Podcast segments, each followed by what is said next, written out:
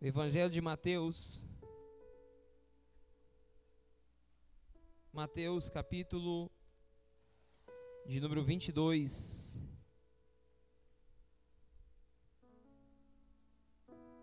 Versículo 1.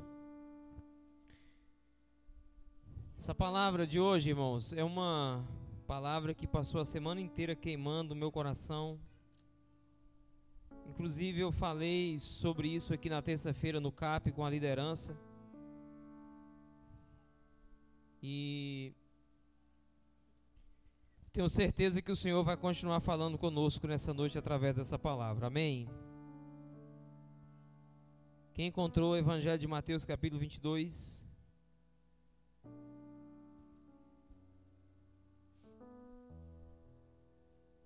Nós leremos até o versículo 14. Eu vou ler os versículos ímpares e você vai ler os versículos pares, combinado? Jesus lhes falou novamente por parábolas, dizendo: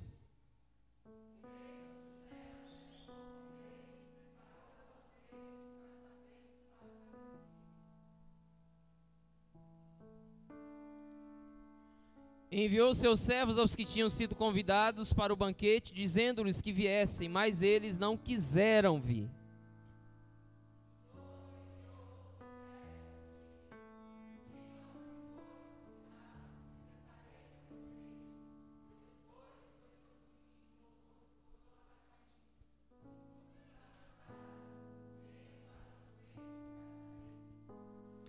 Mas eles não deram atenção e saíram, um para o seu campo, outro para os seus negócios.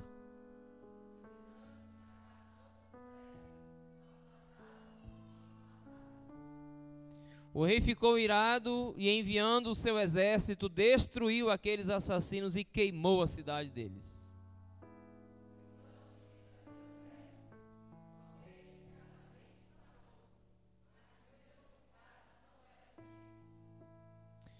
Vão às esquinas e convidem para o banquete todos os que vocês encontrarem.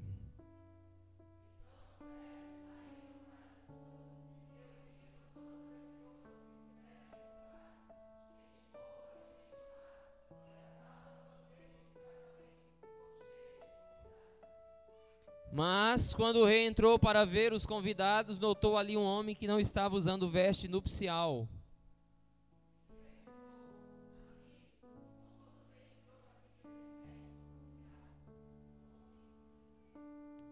Então o rei disse aos que serviam: Amarrem-lhe as mãos e os pés e lancem-no para fora, nas trevas. Ali haverá choro e ranger de dentes.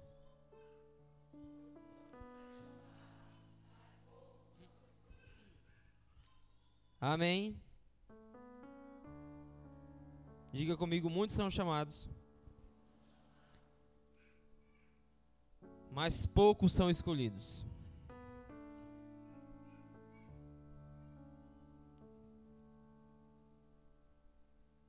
Queria pedir a sua atenção, irmãos. Eu não vou me demorar muito. Mas se você não ficar atento àquilo que eu disser aqui hoje, você vai perder a oportunidade de tomar uma decisão muito importante na sua vida. Então fique atento, não deixe que nada te distraia, não deixe que nada te atrapalhe. As luzes ficam baixas assim, não é para você ficar conversando no escuro, é para você focar aqui, tá?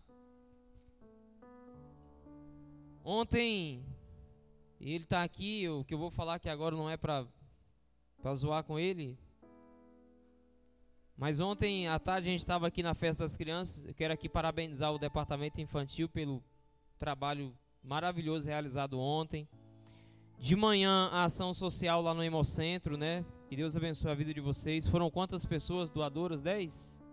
Dez pessoas ontem foram até o Hemocentro doar sangue. Trabalho aí da nossa ação social. E à tarde nós tivemos aqui uma festa maravilhosa para as crianças. Foi lindo, irmãos. Uma festa linda. Quando terminou aqui o culto, tinha tanta comida que eles saíram distribuindo aqui pipoca, cachorro quente, refrigerante aqui pelas crianças da vizinhança toda. Foi uma benção. E ontem à tarde, enquanto o culto estava acontecendo aqui, a gente estava ali fora observando a movimentação. As crianças brincando aqui dentro, comendo. Aí um, a gente estava sentado, um jovem falou assim para mim: Pastor, que dia que você vai pregar aquela mensagem que o senhor pregou um dia desse de novo? Aí eu disse assim: Que mensagem? Ele disse aquela que foi, pastor, foi boa demais, foi forte. Eu disse: Mas que mensagem? Aí ele disse assim: Pastor, a mensagem foi boa, mas eu não, não lembro qual foi. E foi há dois ou três domingos atrás, né? Aí eu fiquei pensando nisso, irmão. Aí agora você riu, né? Você riu, mas provavelmente você também não consegue nem lembrar qual foi o sermão pregado aqui no domingo passado. Isso é preocupante. Por que, que isso acontece, irmão? Porque a gente ouve, mas não medita.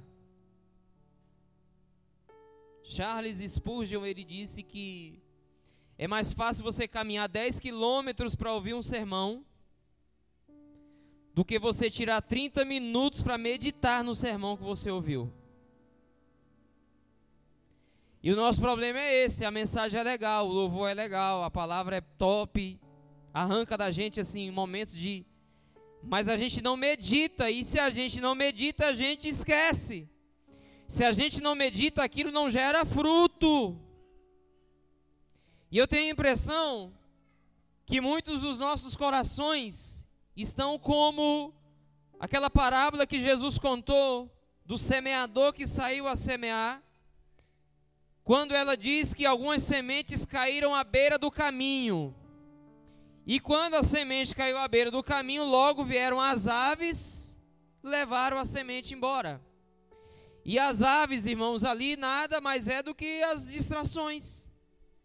A semente é lançada, a palavra é ministrada, o ensino é dado. Mas você se distrai ligeiramente após a semente ser lançada e você já não consegue nem se lembrar mais daquilo que você ouviu, daquilo que te foi ensinado. Então as sementes são roubadas muito facilmente. Então, se você quer que a palavra de Deus surta de fato um efeito na sua vida, você precisa ouvir e precisa meditar naquilo que a palavra do Senhor está dizendo. Porque não adianta nós sermos bons ouvintes se não formos bons praticantes da palavra. Porque o sermão que o mundo vai ouvir não é o sermão que eu estou pregando, é a vida que eu estou vivendo. E talvez seja aí a sua dificuldade em pregar para alguém. Porque você não consegue dizer em palavras aquilo que você não está conseguindo viver na vida. E é de fato difícil. Então, nessa noite, esteja atento e quando chegar em casa, irmão, não deixe que as aves levem embora essa semente. Senta, pega a Bíblia, abre de novo e diz: Senhor, é isso mesmo. É isso, é, é isso que o pastor disse lá. Porque se você fizer isso, você primeiro não corre o risco de ser enganado. Segundo, você vai levar a prática para a sua vida, que é o mais importante do que ouvir. Então, nessa noite eu tenho uma palavra ao seu coração. Espero que ela alcance o seu espírito lá na, na divisão e te faça entender que não é tão simples como você imagina. Não é tão fácil como você pensa. Porque a salvação foi nos dada de graça, mas para viver como filho, para viver como igreja, não é tão simples como a gente está achando que é. Esse texto que eu li com você, que é um texto muito conhecido, é uma parábola, dentre muitas que Jesus conta, essa é mais uma parábola. O sentido original, principal, mais é, difundido dessa parábola, qual é, irmão? Jesus dizendo que havia uma diferença entre os judeus e os gentios. A parábola diz de alguém que foi convidado e disse não, e depois da negativa desse primeiro grupo, ele resolve então convidar um segundo grupo. Olhando para a parábola, a gente consegue perceber, a grosso modo, que Jesus está falando dos judeus que o rejeitaram, rejeitaram a palavra, rejeitaram Jesus, rejeitaram o convite para essa festa e fala dos gentios, que eram qualquer um, que foram convidados no lugar daqueles que não quiseram. Mas essa parábola fala muito mais do que simplesmente isso. E eu quero começar chamando a sua atenção para o último versículo, que é um versículo que a gente vê muito, né? Você cita esse versículo diversas vezes. Muitos são chamados, mas poucos são os escolhidos. Eu vou fazer uma pergunta para você e não quero que você me responda, responda para você mesmo. Você é um chamado ou você é um escolhido? É claro que a grande maioria vai dizer assim: eu sou escolhido. Porque a gente tem a impressão que ser escolhido é melhor do que ser chamado. Porque já que chamados serão muitos e escolhidos serão poucos, a gente quer sempre estar tá melhor, quer estar tá entre os que são mais, sabe? Os que são mais prioridade, os que são mais os que são um grupo menor, destacado. Só que eu vim aqui hoje dizer para você que provavelmente, provavelmente, você não é um escolhido. Provavelmente. Todos vocês, eu garanto, todos nós que estamos aqui fomos chamados. Todos nós fomos chamados. Você e eu estamos aqui sentados hoje ouvindo esse pregador de voz aguda falando porque você foi chamado. Porque chamado aqui nada mais é do que um convite. Só que o chamado aqui não é um convite para ir à igreja, não é um convite para ir ao culto.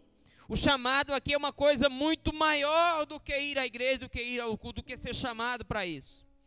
E eu quero que você preste atenção em pequenos detalhes dessa parábola que eu quero chamar aqui a sua atenção, para que você volte para casa buscando em Deus a resposta: Deus, eu sou chamado ou sou escolhido? Eu tenho me comportado, eu tenho vivido como alguém que foi chamado ou eu tenho vivido como alguém que foi escolhido?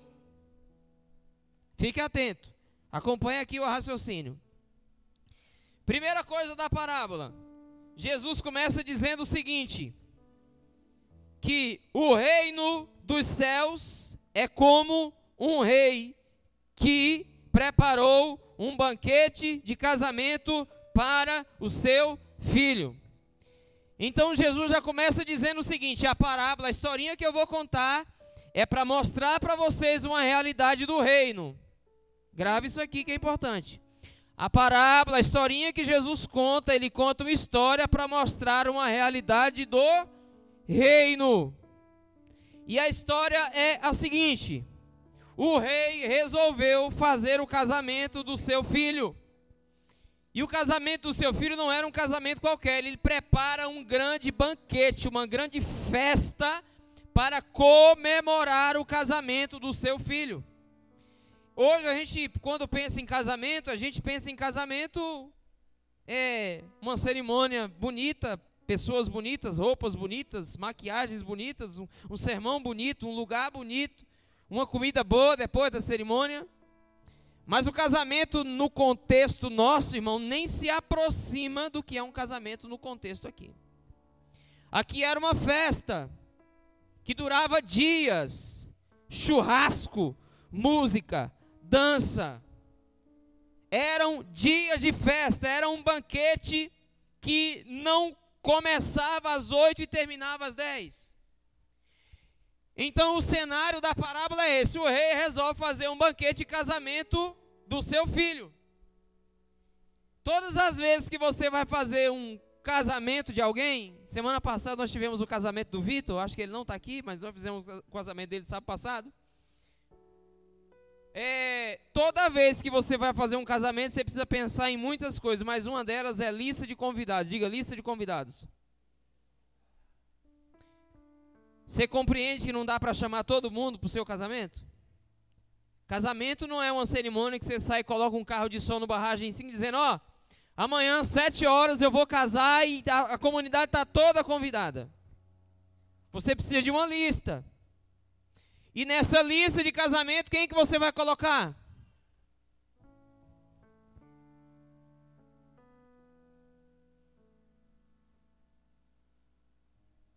Gente Pessoas que você julga serem pessoas que a, a presença delas seria importante lá nessa cerimônia. Então você prepara a sua lista com os convidados para o seu casamento. Nesse, nesse texto que nós lemos aqui, a Bíblia diz que a festa já estava pronta. Ou seja, já havia uma lista de convidados. Só que o, o rei aqui chama os seus servos e diz assim: vocês vão lá agora nos convidados, vocês vão na casa de todos eles, você vai no trabalho de todos eles e vai dizer assim: ó, a festa já está preparada. O rei está chamando todos vocês para irem para o banquete do seu filho. Todos eles foram chamados, sim ou não? O nome estava na lista, irmão. O mensageiro foi lá dizer assim: Ei, tem um convite para você. Você foi chamado, sim ou não? Qual foi o chamado que você recebeu? Um mensageiro chegou até você e te deu uma notícia, não foi? Que notícia que te deram? Você não precisa viver sobrecarregado pelo pecado que te, te mata, que te atormenta. Existe liberdade para você, existe perdão, porque há dois mil anos atrás alguém morreu na cruz do Calvário, um sacrifício perfeito para perdoar os seus pecados, e você agora pode viver e viver em abundância de vida. Não é por isso que você está aqui? Porque você recebeu um convite, um convite a viver em Jesus, livre. Esse foi o convite que você recebeu. Só que esses convidados aqui, a semelhança tua, a semelhança minha, eles resolveram, mesmo sendo chamados, eles resolveram dizer não para o convite. Qual é a vontade de Deus para com o homem? A vontade de Deus é de que todo homem seja salvo. Pastor Ivan disse aqui semana passada que a maior placa de sinalização que já existiu é a cruz. Todo homem, toda mulher que teve acesso à mensagem da cruz, todo homem, toda mulher que teve acesso à revelação de um Deus criador de todas as coisas, que deve ser adorado, honrado, todas essas pessoas foram convidadas, todas essas pessoas foram chamadas, mas agora a grande questão é qual foi ou qual tem sido a nossa resposta para esse chamado. Porque o texto vai continuar dizendo o seguinte: E ele enviou seus servos aos que tinham sido convidados para o banquete, dizendo para que eles viessem, mas eles não quiseram. Eles não quiseram. Pergunta para você por que, que eles não quiseram ir, irmão, para uma festa que o nome estava na lista. Traz para a sua realidade. Por que, que você deixaria de ir numa festa de casamento de alguém que te convidou? Por quê? Pelo menos duas respostas você me daria se eu te perguntasse. Você ia dizer: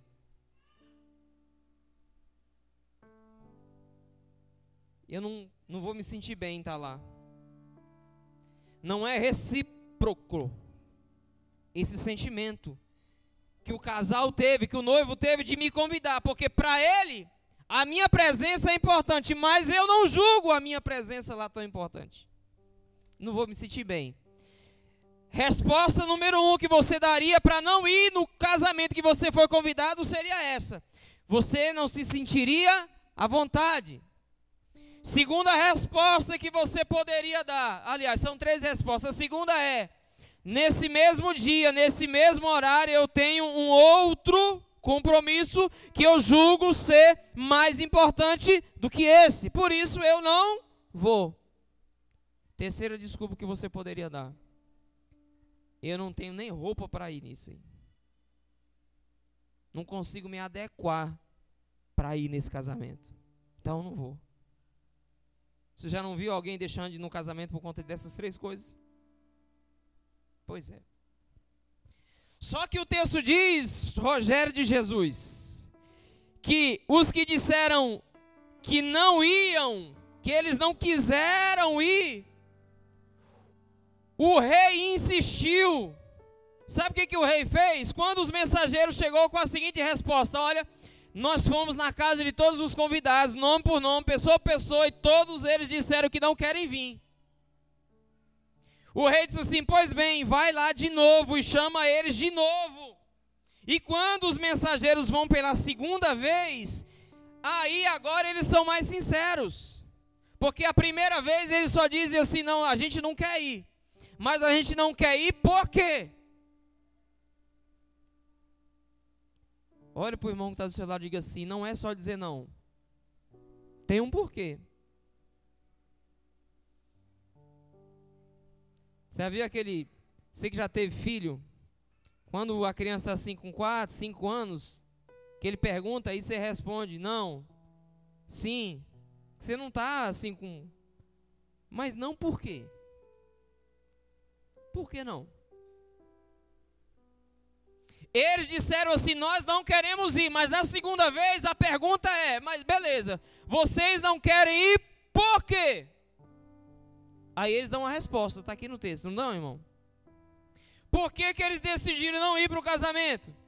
Está no versículo de número 4, diz assim: ó, De novo enviou outros servos e disse: Diga aos que foram convidados que preparei meu banquete, meus bois novilhos gordos, está tudo abatido, está tudo preparado. Venham para o banquete. Mas eles não deram atenção e saíram. Um para o seu campo, outro para os seus negócios. Eles disseram que não queriam ir. Não queriam ir por quê, irmão? Porque eles julgavam terem compromissos mais importantes. Ou eu estou ficando louco, irmão? Não é isso que está escrito aqui. Porque o texto diz assim: uns não foram porque tinham que cuidar dos seus bois, da sua terra, da sua fazenda, e outros não foram porque tinham que cuidar dos seus negócios. Está claro, explícito. Eles chegaram à seguinte conclusão: entre ir atender esse convite e cuidar das minhas coisas, eu prefiro cuidar das minhas coisas. Só que esse rei, ele é tão assim insistente, irmão. Misericordioso, longo, que ele vai mandar os servos de novo, mais uma vez.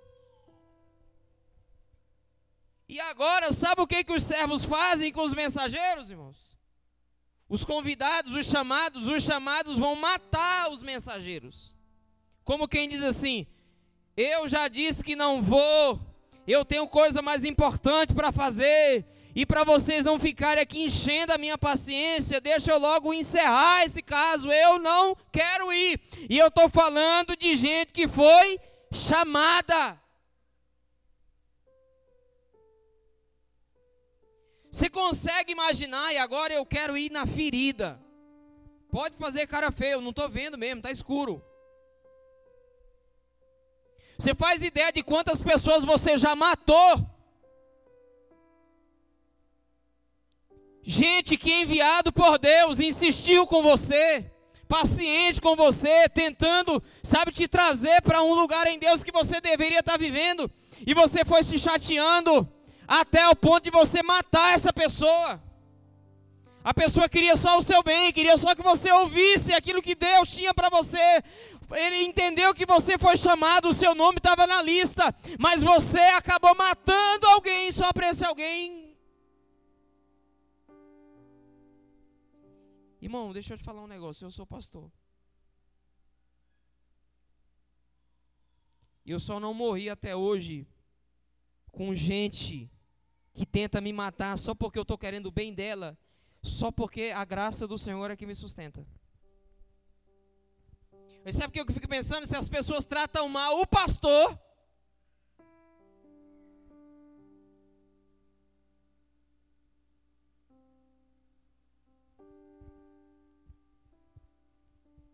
Se Jesus está usando alguém para ir com você, irmãos, é um sinal de amor. Ele está, sabe?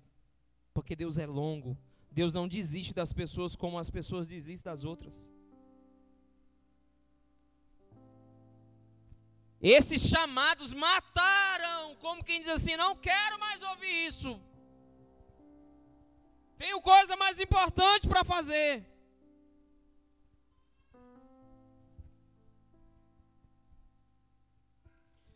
E quando o mensageiro que sobrevive volta e diz para o seu senhor: Olha, rei, nós fomos uma vez, eles disseram que não queriam vir para a festa. Nós fomos a segunda vez, eles disseram que estava muito ocupado, não tinha tempo. Nós fomos a terceira vez e o que eles fizeram foi matar os mensageiros. Eu estou falando de gente que foi chamada. O rei se enfurece, organiza o seu exército e manda ir lá matar aqueles que haviam sido chamados. Olha que coisa louca, irmão. Ele manda matar aqueles que haviam sido chamados. Eu estou falando de gente que tinha o um nome na lista. Era gente, ó.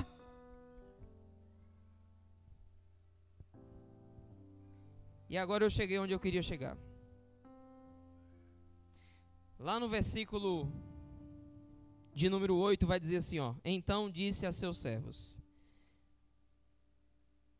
o banquete de casamento está pronto, mas os meus convidados, olha, os meus convidados não eram dignos. Pergunta para você.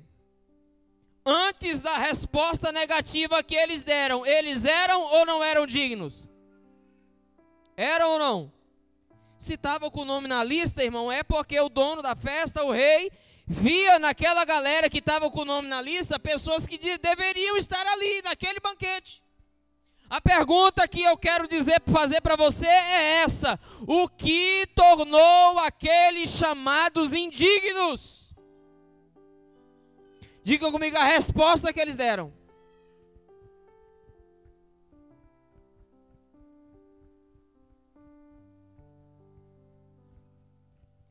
Todos nós fomos chamados, irmãos. Mas a questão é: que resposta nós estamos dando a isso?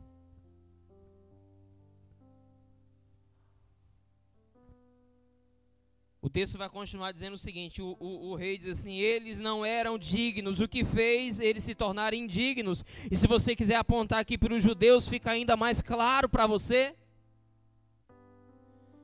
Porque eles estavam na aliança. Ele veio para o que eram seus, mas os seus não quiseram receber. Eles é que eram dignos, mas se tornaram indignos por conta da resposta que deram ao chamado. E o texto vai dizer que depois que o, o dono da festa, o rei, diz para os seus servos: Olha, eles não vieram porque eles não eram dignos. A ordem agora é, versículo 9: vocês vão sair pelas esquinas e vão convidar para o banquete todos que vocês encontrarem. E o texto é lindo quando diz assim: ó. Então os servos saíram para as ruas e reuniram todas as pessoas que puderam encontrar, gente boa e gente má.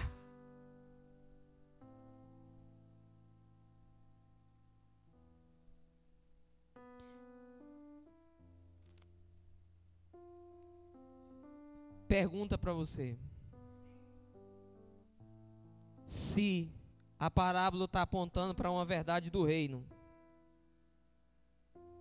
no, rei, no reino tem lugar para gente má, no reino tem lugar para qualquer um? Tem. Depende da resposta que eu sou capaz de dar a esse chamado, a esse convite. Tem muita gente que está vivendo dentro da igreja uma religiosidade extrema. Bate no peito achando que eu não faço isso, eu parei de fazer aquilo outro, eu hoje sou assim, eu sou assado. E não está percebendo que a resposta que você está dando ao Senhor é uma resposta negativa. Porque não é só sobre ser convidado, não é só sobre ser chamado, é sobre ser escolhido. E o fato de ser digno de ser escolhido não está ligado àquilo que eu faço, está ligado à resposta que eu estou dando.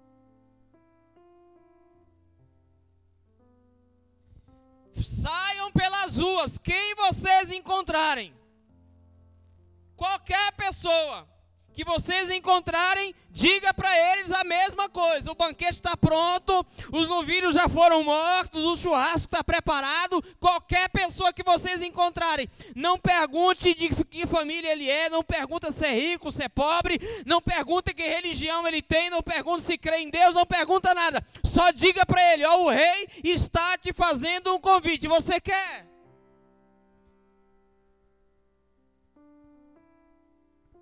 É por isso, irmãos, que no reino de Deus, as prostitutas, os drogados, os idólatras, os mentirosos precederão os religiosos cheios de autossantidade. Porque não é só sobre bater no peito e dizer assim, ah, eu sou Oh Deus, obrigado porque o Senhor me convidou, o Senhor me alcançou com a salvação. Não, é que resposta eu estou dando a isso com a minha vida. Quando os servos saem, eles saem encontrando gente de todo jeito, gente boa e gente má. Olha que coisa interessante, irmão. Continua pensando no casamento. É como se no casamento que você organizou, todos os seus convidados, ninguém apareceu. Aí o que, que você faz? Como a cerimônia está pronta, o padre já foi contratado. Lá no casamento da menina, a cerimônia falou assim: ó, o padre já chegou aí. O padre já está aí.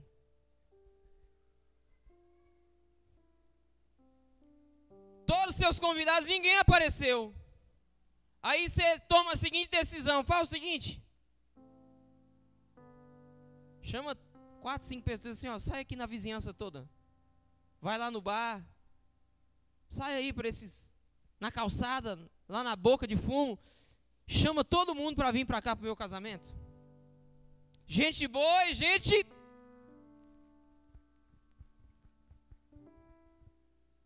E o que que esses novos convidados fizeram, irmão?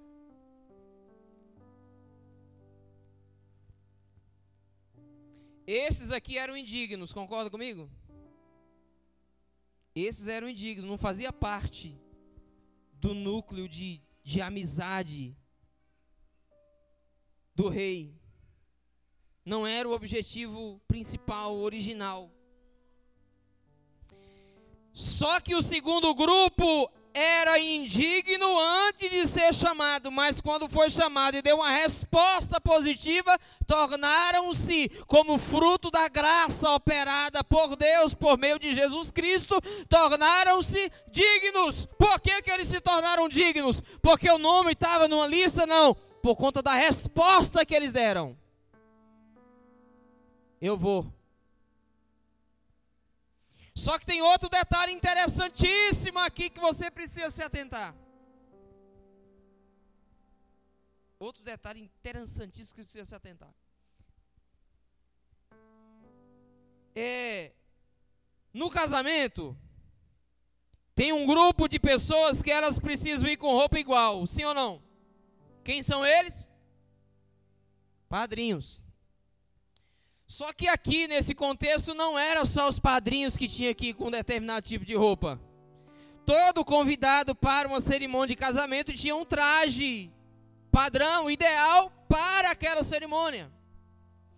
Você consegue entender comigo que não foi só receber o convite e dizer sim? Eles pensaram o seguinte: se é uma festa de casamento, eu preciso de roupa, preciso me adequar para ir para o casamento. E aqui tem outra coisa que a maioria da gente esquece. Estão pregando por aí um evangelho, irmãos, misturado com água e açúcar. Dizendo que não, irmão, você não se preocupe não. Basta você erguer a sua mão e dizer, Jesus, eu entrego a minha vida a ti. Não, Senhor. Você foi chamado, mas a sua resposta vai exigir de você uma adequação. E eu não estou falando de roupa, não estou falando de, de, de, esmalte, de brinco, não estou falando disso não. Estou falando de mudança no caráter. Mudança nas suas atitudes, na sua maneira de falar, na sua maneira de, de caminhar, de agir. Porque parece-me que hoje a gente vive um evangelho assim de camadas. A pessoa está na igreja, ele bate no peito, todo cheio de orgulho, dizendo assim: Ah, eu mentia e não minto mais. Ah, eu era um adulto, hoje não adultero mais. Beleza. Mas e as outras coisas, irmão? Será que o evangelho só tocou você ao ponto de mudar uma coisa do seu comportamento? O evangelho que a palavra de Deus nos traz, que Jesus nos trouxe, é um evangelho que torna você uma nova criatura. É tudo, tudo, tudo, tudo novo. Você mentia, não mente mais, mas continua defraudando. Você adulterava, não adultera mais, mas continua mentindo. E a palavra de Deus diz que ela é tão poderosa como espada de dois gumes, que ela não vai só até aqui, eu só até aqui. Ela vai tão profundo até na divisão da alma e espírito, ou seja, o poder do evangelho só é real na sua vida se ele alcançar todas as camadas da sua, da sua vida por inteiro, da sua mente, do seu coração, do seu comportamento, da sua fala, dos seus pés, das suas mãos, dos seus olhos. Se você não permite que o evangelho faça isso em você, sinto te informar, você é apenas um chamado, você recebeu a oportunidade, mas a sua resposta tem sido negativa. Eles entendem que, já que eu vou para uma festa de casamento, eu preciso, no mínimo, vestir a roupa certa. Pastor, o senhor está inventando. Não está aqui, irmão. Olha o que, que diz. O texto diz que a festa ficou cheia. Lotou, irmão. Lotou.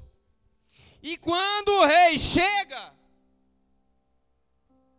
feliz, a casa está cheia. Vai ter gente para se alegrar com o filho dele, vai ter gente para comer a carne, para beber a Coca-Cola. Só que no meio dos convidados, o que, que ele vê?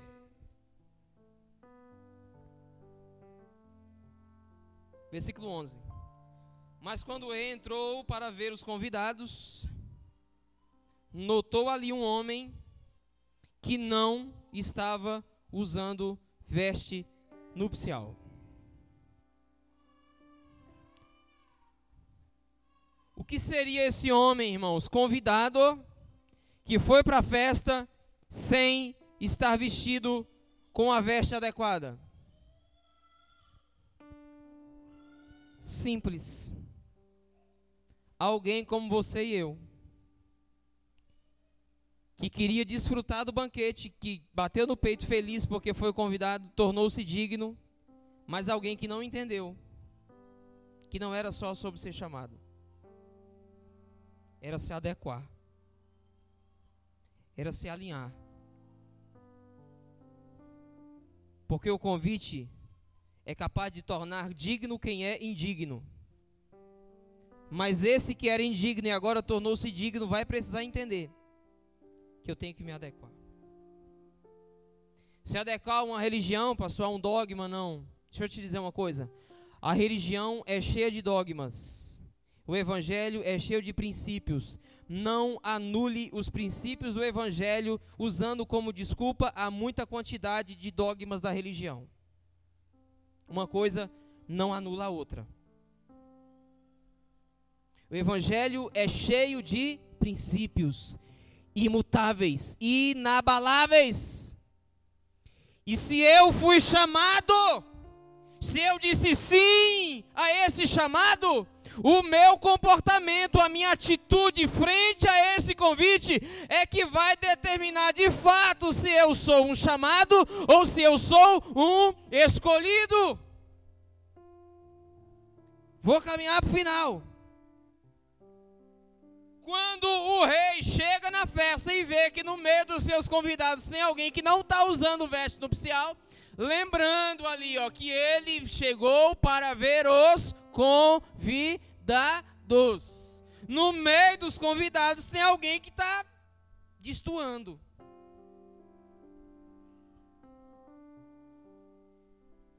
Pergunta para você. Na sua cabeça você imagina assim, poxa, pastor, mas já que o, já que o dono da festa mandou chamar qualquer um, por que criar caso com aquele um? Podia entrar qualquer pessoa. De fato, qualquer pessoa que fosse convidada poderia entrar. Não tinha mais uma lista. Faz sentido para você o que eu estou falando? Não tinha mais uma lista, irmão. A lista foi rasgada. E agora a mensagem é qualquer pessoa. Bom ou mal. Qualquer pessoa, por onde você encontrar. Não tem mais uma lista, está aberta para qualquer pessoa. Isso é ou não é evangelho? É. Só que esse mesmo evangelho te convida a permitir que o Espírito Santo mude você a fim de que você viva como uma nova criatura. Vou encerrar. Quando o rei percebe que aquele cara está lá, quis ir para a festa, quis estar entre os que foram convidados, mas não se adequou. O que que o rei manda fazer? Chama o servo e diz assim: ó, pega ele joga, expulsa daqui. Ainda o texto ainda é tão, a parábola, a mensagem é tão forte que vai dizer que ele mandou, né, que amarrasse pé e mão e lançasse fora nas trevas, onde haveria choro e ranger de dente. Isso aqui é para quem, irmão? Olhe para a parábola. Eu comecei dizendo para você que a parábola que Jesus conta aqui é uma história para mostrar realidades no reino dos céus. É a mensagem de salvação que chegou para os judeus. Os judeus disseram não. Aí depois Deus diz assim: então beleza, chama qualquer pessoa. Vai entre os gentios, aqueles que estavam fora de uma aliança com a lei. Chama todos eles, convide todos eles. E no meio deles vai alguém que atende, diz sim para o convite, mas não se adequa. Essa pessoa que poderia estar ali, mas estava ali sem querer se adequar. Por isso ela é lançada. E o texto termina dizendo o versículo que você conhece, core salteado. Porque muitos são chamados, mas poucos são os escolhidos. Pergunta para você quem aqui é chamado e quem aqui é escolhido no texto.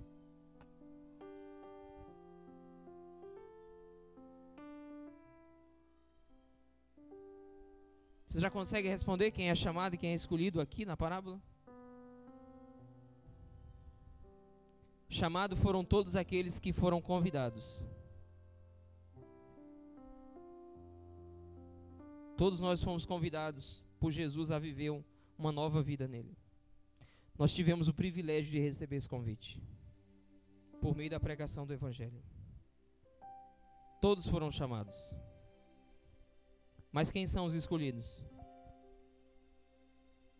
Aqueles que deram uma resposta. A pergunta que eu quero que você passe a noite inteira pensando nela é: qual tem sido a sua resposta? Só que essa resposta não é assim, eu sou teu, Jesus. Não. A resposta é indo entendendo o momento, a nova realidade e se adequando a ela.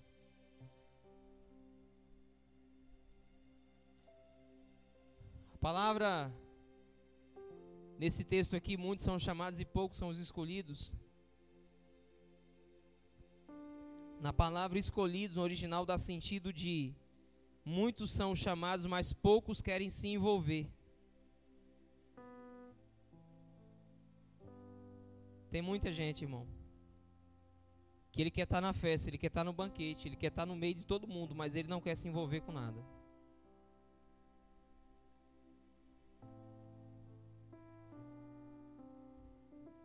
Evangelho não é sobre você ganhar coisas, é sobre você perder. Se você não é capaz de perder nada como uma nova criatura vivendo o Evangelho, você ainda não entendeu absolutamente nada do que é Evangelho. A gente quer estar tá no meio, a gente quer. Pastor, estou aqui. Obrigado, Senhor, porque o Senhor me salvou. Mas a gente não quer se envolver. Se envolver com o que, pastor? Se envolver com o reino, com as coisas do reino. Se você é alguém que, primeiro, não entende que existe uma adequação como resposta a esse convite. Se você é alguém que não quer se envolver com as coisas desse reino, o diagnóstico é: você é um chamado. A oportunidade foi te dada, mas a sua resposta tem sido não. A razão você sabe qual é. Não tenho tempo, tenho meus negócios, tenho a minha vida.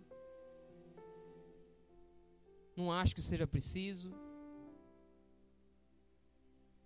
Muitos são chamados, mas poucos são aqueles que querem se envolver, dando uma resposta a esse chamado. Pense comigo. Existe sentido ser salvo? Existe sentido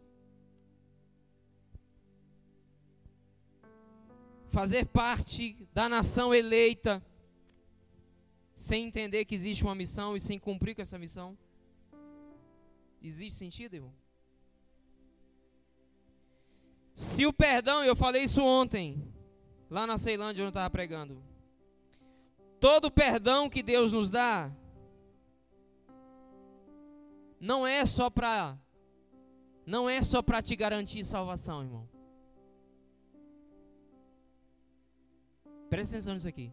Todo perdão que Deus te dá não é te, te gabaritando a viver eternamente com Ele. Todo perdão que Deus nos dá é nos capacitando e tirando dos nossos ombros todo o fardo que nos impediria completamente de viver o propósito. Eu não sei você, mas antes de eu conhecer Jesus e ser liberto por Ele, antes de viver a liberdade em Jesus por intermédio da graça, eu não teria coragem de dizer o que eu estou dizendo aqui. Porque o pecado, irmãos, é um peso, é um fardo que o homem carrega. E todas as vezes que o seu pecado é perdoado, e se você acredita que basta um perdão para todos eles, beleza. Mas todas as vezes que o seu pecado é perdoado, é Jesus te dizendo assim: Eu estou tirando dos seus ombros esse fardo, para que você viva como meu filho, como alguém que entendeu o que é o reino. E nesse reino tem uma porção de coisa que precisa ser feita. Você precisa dizer sim ao chamado indo se adequando e se envolvendo com tudo que está acontecendo.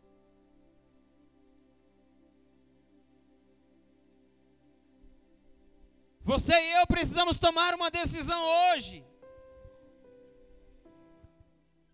O convite, o chamado está sendo feito.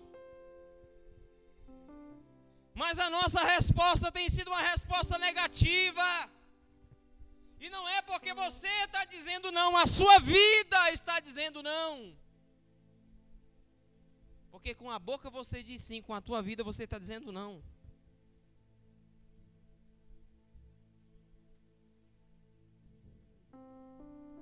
Você precisa tomar uma decisão. Quem é você, irmão? Opa, lembrei do negócio.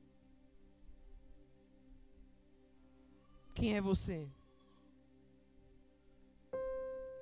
Você é o camarada que tinha o nome na lista, você tinha de tudo para, sabe, desfrutar do reino de Deus e viver coisas lindas, intensas em Deus.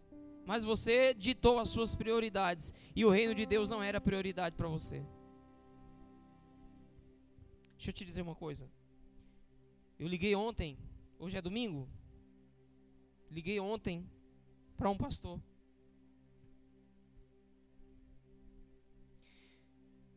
Mandei uma mensagem para ele no WhatsApp e ele já me respondeu assim: Pastor, posso te ligar? Eu digo: Pode. Quem me conhece aqui sabe que eu tenho dificuldade enorme para falar por telefone. Ligação eu sou terrível. Com a minha mãe eu converso um minuto e 10 segundos no máximo. Eu fiquei 14 minutos e 40 segundos com esse pastor na linha sábado. Presta atenção nisso aqui. Quando eu mandei mensagem no WhatsApp, ele disse assim: Posso te ligar? Eu disse: Pode. Pensei assim, ah, deve querer, né, hoje um dia tão escasso de ligação, de ouvir a voz, né? Me ligou. Eu atendi a ligação. é um pastor que já foi o pastor de uma grande igreja. E eu digo isso aqui com um pesar muito grande do meu coração, irmão. Já foi pastor de uma grande igreja em Águas Lindas. Grande igreja em Águas Lindas. Eu posso dizer que já foi talvez a maior igreja da cidade. Adoeceu. Fechou a igreja onde ele estava, foi para um lugar menor, fechou o lugar menor. E hoje ele não está doente, Os irmãos que acompanharam ele durante muitos anos.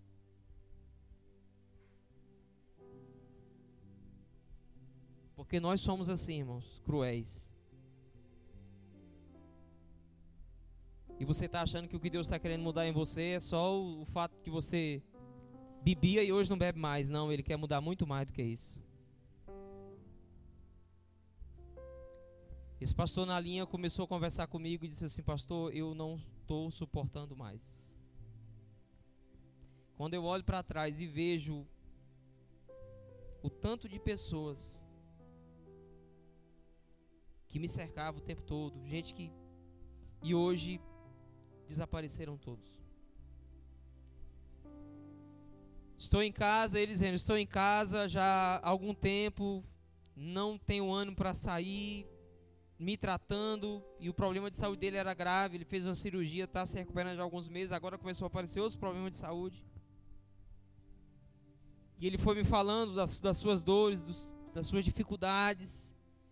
Até que um momento ele disse assim: Pastor, eu preciso te fazer um pedido. Eu pensei assim, cara, ele vai pedir para eu ir lá, né? Para, sei lá, para eu ajudar ele em alguma coisa, para. Enfim, pensei em um monte de coisa em fração de segundo. Eu preciso fazer um pedido. Faça, pastor. O que, que o senhor quer? Ele disse assim: aproveite, viva intensamente aquilo que Deus confiou nas suas mãos para você viver. E ele continuou dizendo: Eu estou vendo, isso foi ontem, sábado. Eu estou vendo tanta gente que era uma ferramenta no reino de Deus, que era um instrumento no reino de Deus, e está deixando de fazer as coisas no reino de Deus porque precisam ganhar dinheiro. Porque está morando numa casa, mas não é aquela casa que ele quer, ele quer uma casa maior, ele quer um carro melhor. E ele dizendo: um monte de gente que eu estou vendo fazendo isso. Pastores que estão deixando a igreja Pastores que estão abandonando o serviço que o Senhor confiou em suas mãos porque eles querem ter uma vida melhor e a igreja não está proporcionando essa vida melhor para eles. E ele disse na linha, Pastor Ramon, eu te peço, não faça isso. Porque durante a minha vida, por diversas vezes, eu deixei de fazer coisas que Deus havia me colocado nas mãos para fazer porque eu achava que eu precisava ganhar dinheiro. E hoje eu estou aqui nessas condições. Não sei nem se Deus me dará uma outra oportunidade de fazer tudo que eu sei que eu deveria ter feito no reino de Deus. Mas você ainda tem essa oportunidade. Faça isso.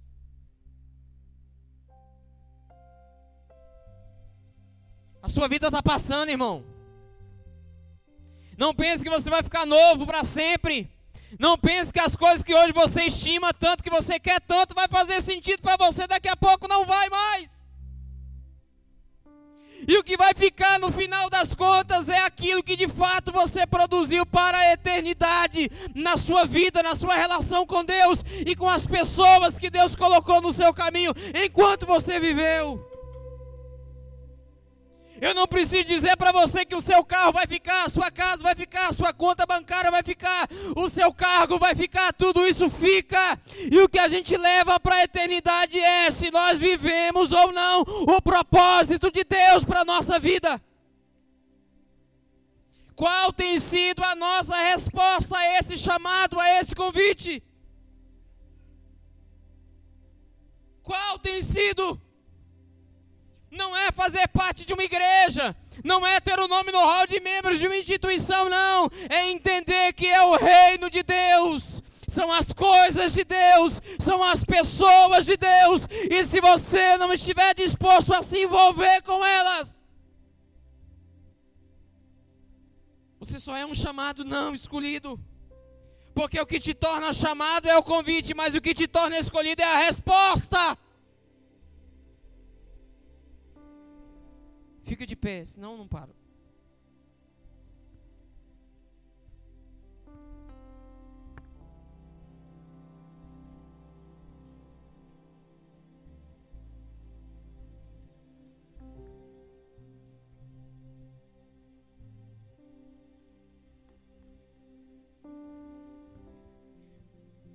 Não despreze a grande comissão.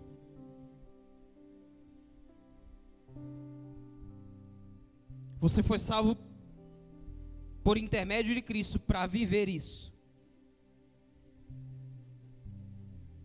Não cruze os braços, cheio de orgulho, dizendo: Ah, eu sou salvo. Se você é salvo, viva como um. Se manifeste ao mundo como um salvo, como um filho de Deus, como luz como sal. Porque senão o tempo vai passar. E naquele dia você vai descobrir que você teve todas as oportunidades, os convites foram feitos reiteramente para você, e a sua resposta sempre foi: não. Os céus esperam uma resposta sua hoje. Eu disse aqui não tem muito tempo, quando Deus perdoa o pecado de Isaías, disse assim: o seu problema era a tua iniquidade, está resolvido. Tocou nos lábios dele, a iniquidade foi tirada, mas logo em seguida vem a grande pergunta, vem o grande chamado: a quem eu enviarei? Quem há de ir por nós? Depois do perdão é preciso existir uma resposta de disposição. Isaías entendeu que ele foi perdoado para, para quê? Para viver o propósito como profeta de Deus. Eis-me aqui, Senhor, pode me enviar. Que resposta você vai dar ao Senhor hoje? Que resposta você vai dar ao Senhor hoje? Porque muitos são chamados, mas poucos escolhidos eu vou dizer para você nunca mais esquecer. O convite vem dele.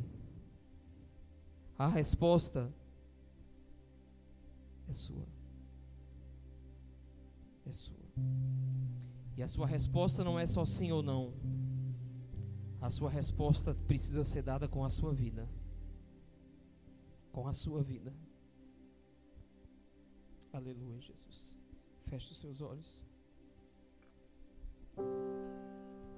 Minhas lamparinas estão acesas.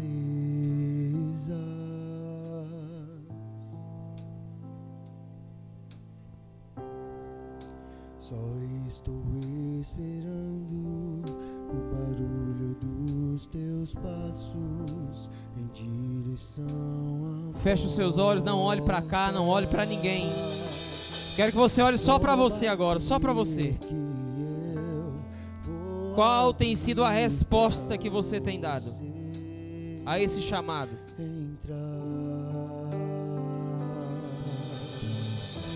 É só bater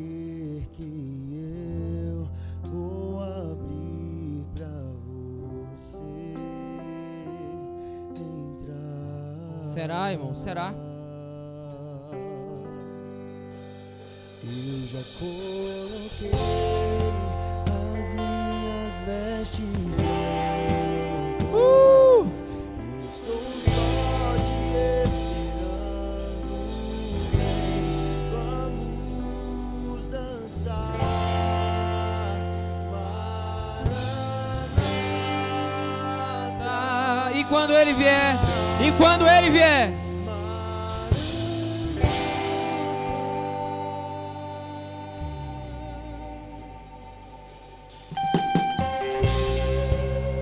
Minhas lamparinas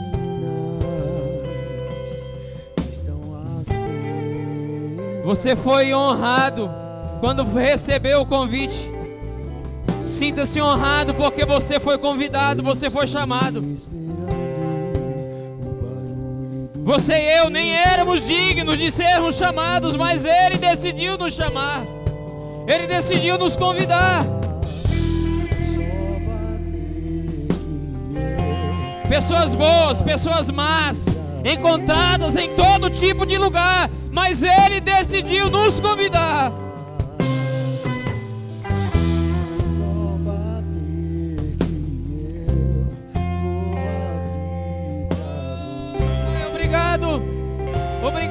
Tamanho privilégio de ter sido chamado por Ti.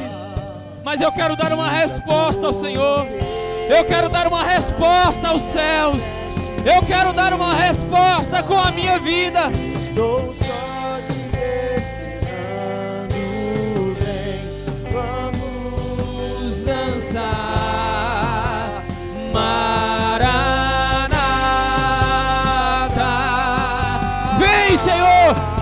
Senhor!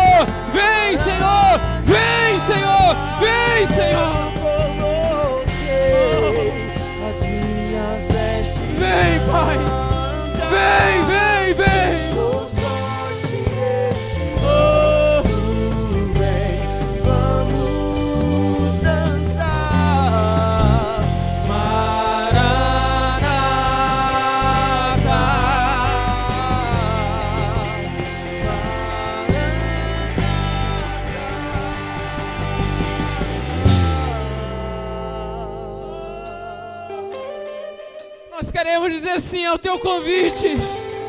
Nós queremos vestir nas vestes que o Senhor tem para nós nos vestirmos. Nós queremos. Nós queremos. Nós queremos. Troca as nossas vestes. Troca as nossas vestes, Pai. Nós queremos nos adequar ao teu reino, à tua vontade. Eu As nossas ações, as nossas atitudes, todas precisam ser mudadas para a glória do teu nome. Porque nós não queremos ser chamados apenas, nós queremos viver como escolhidos. Assim, assim,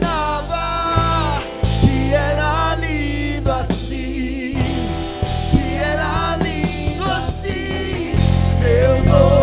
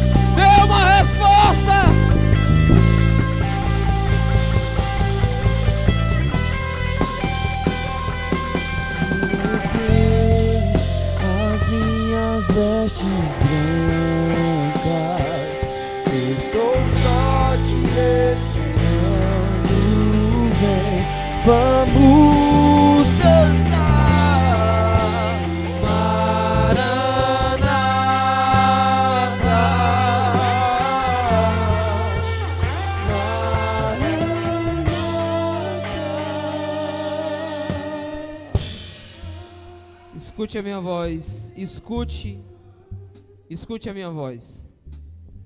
Antes de nós encerrarmos esse culto, eu preciso perguntar: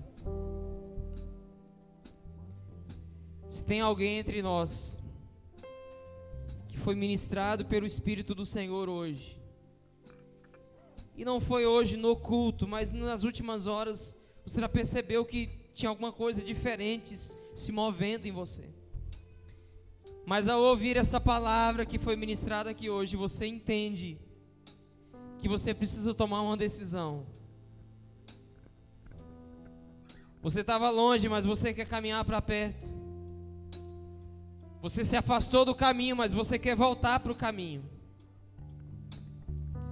Você precisa reconciliar com o seu pai hoje. Você precisa, sabe, entregar a sua vida integralmente a Ele.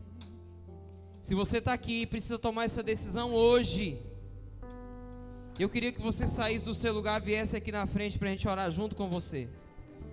Você não vai tomar essa decisão apenas aí dizendo, ah, eu quero. Não, você vai tomar uma atitude em relação a essa decisão. Você vai sair do seu lugar e vai vir correndo aqui na frente. Eu quero orar com você. Alguém vai te abraçar e vai ministrar sobre a sua vida. Você que entende que precisa tomar essa decisão hoje. Sai rápido do seu lugar e vem aqui, ligeiro, ligeiro, ligeiro.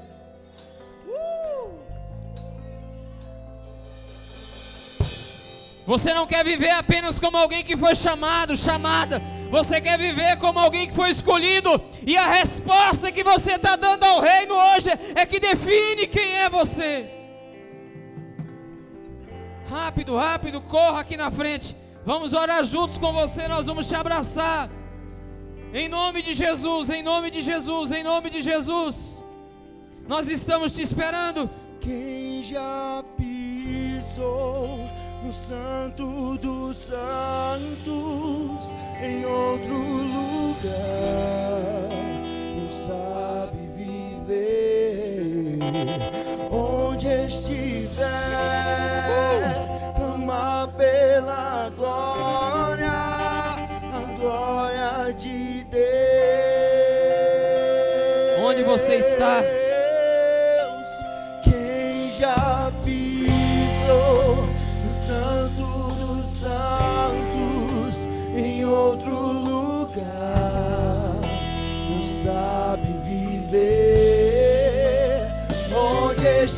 Estiver clama pela glória Estenda suas mãos para cá, estenda suas mãos para cá e ore por ela. Ore por ela. É alguém que está tomando uma decisão.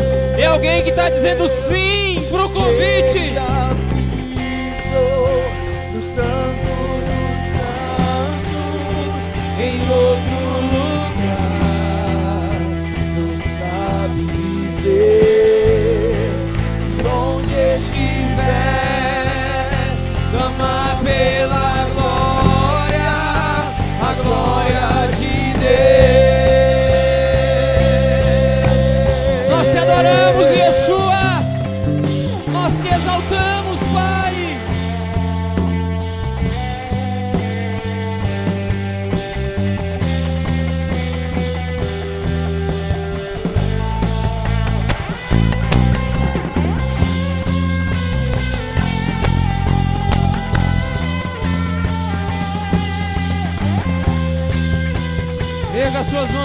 céus e cante.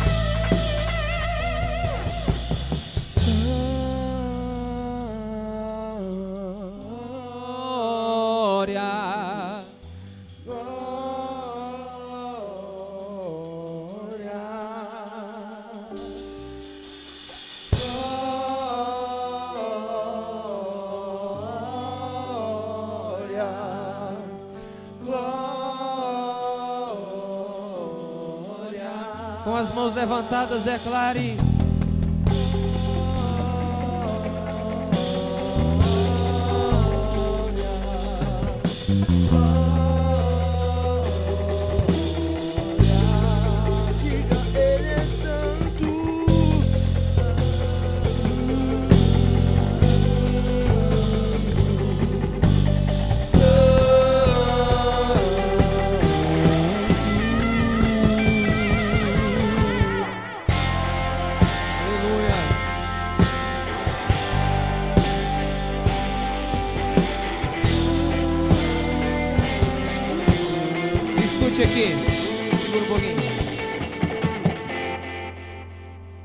Aqui.